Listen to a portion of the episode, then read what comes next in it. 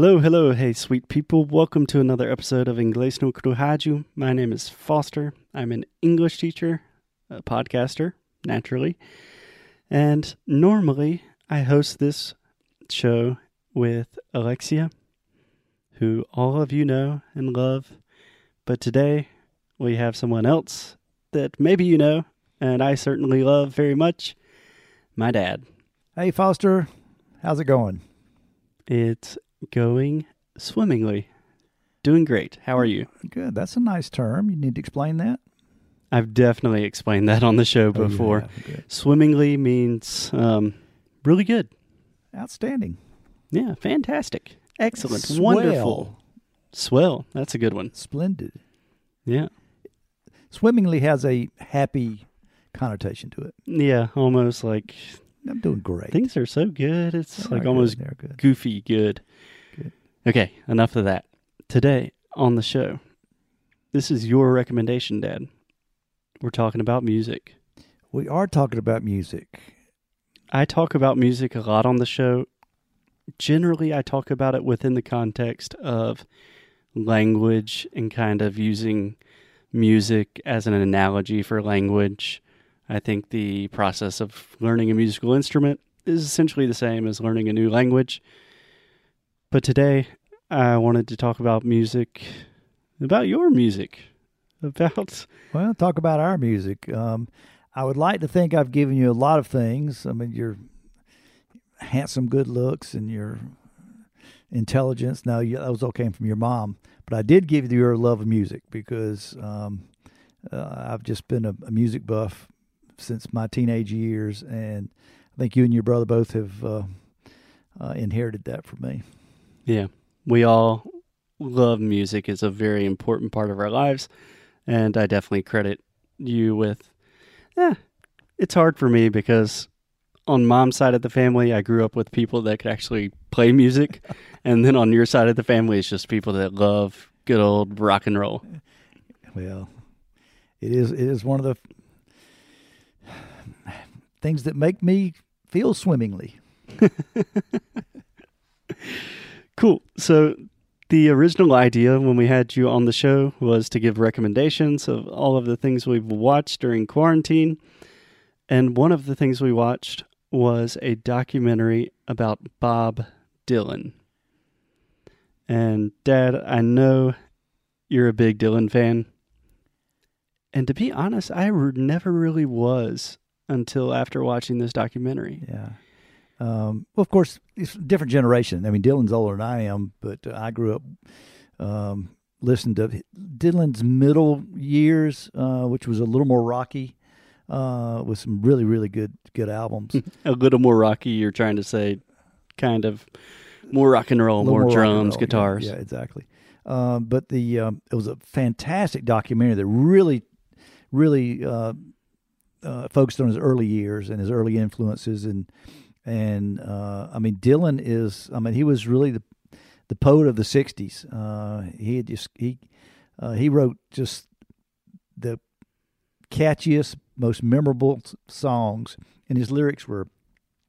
Uh, he could turn a phrase like like no one, and uh, uh, yeah, really enjoyed that. So if you if you if you aren't into Dylan, you'll still enjoy this a, a lot, and you'll learn a lot about American culture in the '60s and '70s. Yeah, it's a a disclaimer. It's a very long documentary. Yeah, I think it's over hours, yeah. three hours, and it was a Martin Scorsese production, right? Exactly. Yeah. Yeah. Yeah, Scorsese, The Godfather, all of that stuff. Two things, Dad. Um, I can actually explain this because I know you will give strange definitions. You said Dylan could always write things that are very catchy.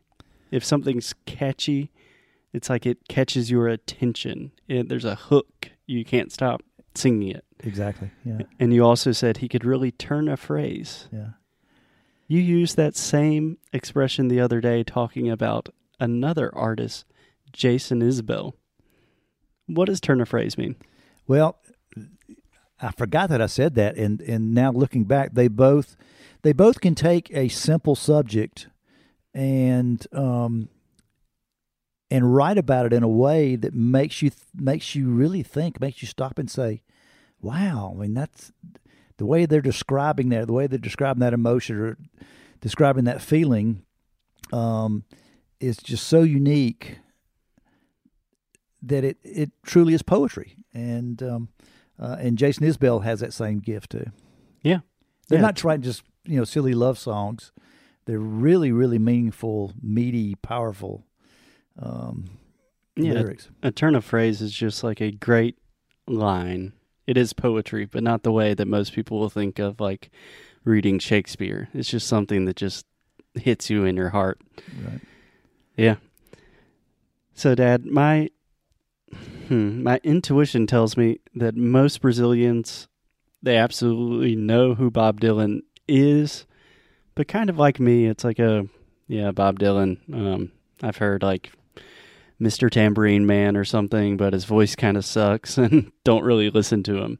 So, can you give just like a brief overview of you know who he was, why he's so important, and why you like him?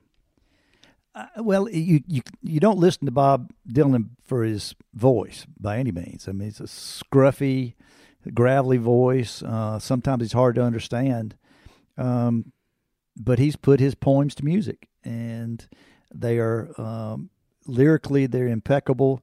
But his, the music behind it is is very accessible. It's not. I mean, it's very listenable. Um, so you can listen to it over and over and over and over again Yeah, simple Um, songs. simple songs, but um, he could he would write. He has songs that some of them are ten or twelve minutes long, and he doesn't repeat a chorus. He's telling stories that are just just these epic um, songs that are just they're they're captivating. Um, but his early years, you know, he was kind of in that beatnik um, generation, of the Ooh. early '60s What is a beatnik?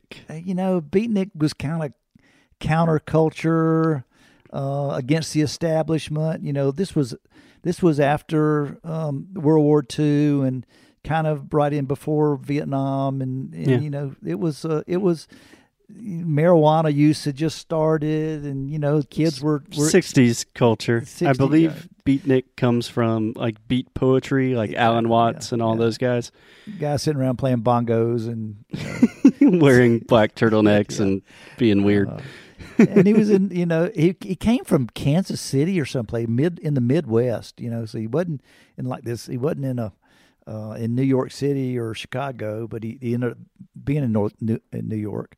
Um, but started early. His his uh, his first couple couple albums are uh, still available. That's a great place to start.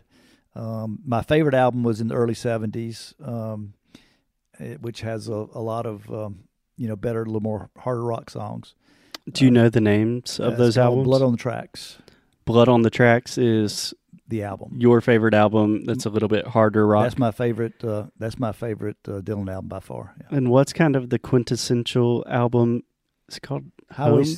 Highway 61 revisited. Highway 61 Revisited. That's the one with his most famous songs. Yeah, it does. Yeah, yeah. It's like Lay Lady Lay and Like a Rolling Stone and those kind of things. Yeah. Do you have a favorite Dylan song? Um, Tangled Up in Blue, Nice. my favorite. I think it would be hard for me to say. I think I would say Girl from the North Country. Yeah, good. That's a little off the beaten path. That's good. Yeah. Cool. So, talking about music more generally, it's impossible to have a conversation with my dad talking about music without talking about the Allman Brothers. so, Dad, what do you think? Do you want to explain who the Allman Brothers are, or do you think that would be just an entire episode that you could talk about for hours? We don't have enough time. It's just just to say that they're, they're the greatest rock and roll band of all time, in my estimation. Uh, you know, everybody has their favorites for one reason or another, and I listen to all kinds of music. Uh, with the Allman Brothers being a Southern uh, band, um, I just I just adore their sound. That's it's just something. They're fantastic musicians. It's a mix of of blues, jazz, country, hard rock, um, in a way that I've never heard before. But it, I listen to them every day, and know every note, so? know every note on every album they've ever put out. But uh, they are my favorites, and they influenced uh, uh, a lot of uh, a lot of folks. Um, Yeah, But- I don't know how famous the Allman Brothers are internationally. probably not as much, not as big as I would think they are, but No, there were there were pockets of uh, of place. I know they were big in Germany, and you know, but uh, yeah, but it's interesting because like in most of the U.S., the Allman Brothers are very well considered as like one of the greatest rock bands of all time. yeah, Um, but internationally, they're not like the Rolling Stones or like Pink Well, Floyd, no. where everyone knows them. well, they didn't get much radio play, and that you know, it's not a they weren't top forty by any means.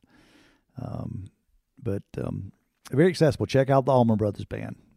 Do you have any recommendations on where to start if people are interested? Um, if you only want to listen to one album, um, It's got to be. live at the Fillmore. Uh, Uh, no, live at the Fillmore is is the best. I I'll say it's, it is the best live rock recording ever made. yeah. It I is- will give the caveat that live at the Fillmore, these are going to be like 15, 20 minute songs with of- really yeah, long some of solos. thirty minute songs. Yeah, Yeah. I was going to say the best place to start just to see if you like the sound or not, probably Eat a Peach, right? Uh, well, Eat a Peach was the follow up to um, um, Fillmore East, and it has uh, a whole live set. Um, so Mhm. half that album is live, and half of it's. But Eat a Peach is great. Eat a Peach is the first album after Duane died. Duane Allman was the guitar player, um, mentor, leader of the band, and they carried on without him. And um, it, the sound changed completely, um, but they were still great. Yeah. So they're actually brothers, Gregg and Duane Allman. Gregg died how many years ago? Uh, he died 1972. Gregg. was- uh, Gregg just died uh, two years ago. Yeah. So Gregg Allman died two years ago. He was the He was 70, main songwriter. He was 72 years old, and his brother Duane died when he was 26 years old. In a motorcycle accident. Not an electric motorcycle, though. No, not an electric motorcycle. You got to listen to the other podcasts to understand that joke. Cool. And I really do think the Allman Brothers, the, it's just a pleasant sound, even if you're not into like classic rock or you don't think that will be your thing. I haven't met many people that don't like the Allman Brothers. I can't imagine not liking the Allman Brothers. what sort of sick world would that be? exactly. I Cool. mean, everybody. You know, everybody's. You know, what what CDs would you take with you if you had were stranded on a desert island? You know, Mhm. I'd I'd take ten Allman Brothers CDs, and I, I could live the rest of my life. So it'll be good. So. Awesome. Well, thank you, Dad, for coming on the show. I definitely recommend everyone check out No Direction Home. That is the name of the Bob Dylan documentary. Listen to some Bob Dylan and definitely check out the Allman Brothers. According to my dad, the greatest band of all time. no no doubt. cool. Any last words, Dad? Um, in that line, if you want another um, show to watch on Netflix, is called Muscle Shoals, which is a music documentary about a recording studio in Alabama where all the famous people recorded stuff, including Duane Allman. So it's just another tie-in. Yeah, it's a good music doc. A lot of good music documentaries on Netflix. They are. They are. You just got to look for them. Cool. Thanks a lot for coming on the show, Dad, mm-hmm. and we will see you tomorrow. My pleasure. Bye, Foster.